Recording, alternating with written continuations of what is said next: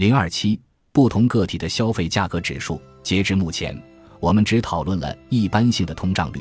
不过，如果考虑您个人的通胀率，情况会更加有趣。在美国，劳工部已经为老年人建立起一整套实验性的通货膨胀指数，称为 CPIE，旨在更好地反映超过六十二岁的美国老人的通胀率。您可能会问，为什么老年人的通胀率会不一样？通胀率是如何估测的？这些问题的答案取决于消费习惯。追根溯源，某种意义上，统计人员基于我们花钱的方式来测算通胀率。其测算原理大致为：通货膨胀统计人员每月测算成百上千项物品的价格，部分物品价格上涨，而其他下跌或维持不变。在计算 CPI 时，不同物品的权重指特定项目支出与价格变化对总体 CPI 的影响程度，反映我们的总体消费习惯。如果典型消费者花在香蕉上的钱是花在牛油果上的钱的三倍。那么，在计算指数时，香蕉的权重即为牛油果的三倍，而不会考虑您本人对香蕉过敏却酷爱牛油果。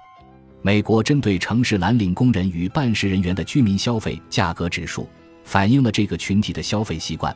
该群体占美国人口的百分之三十二。该指数从第一次世界大战后开始发布，用于工资谈判，随后一直连续发布。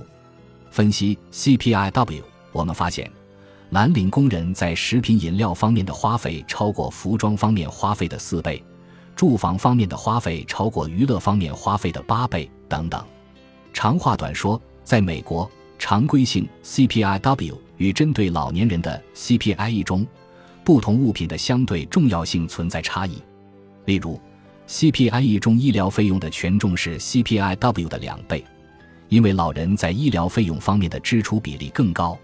相反，四十至五十岁的美国人在食品与酒方面的开支超过医疗方面开支的三倍，但当他们接近八十岁时，在食品与酒方面的开支只是医疗开支的一部分。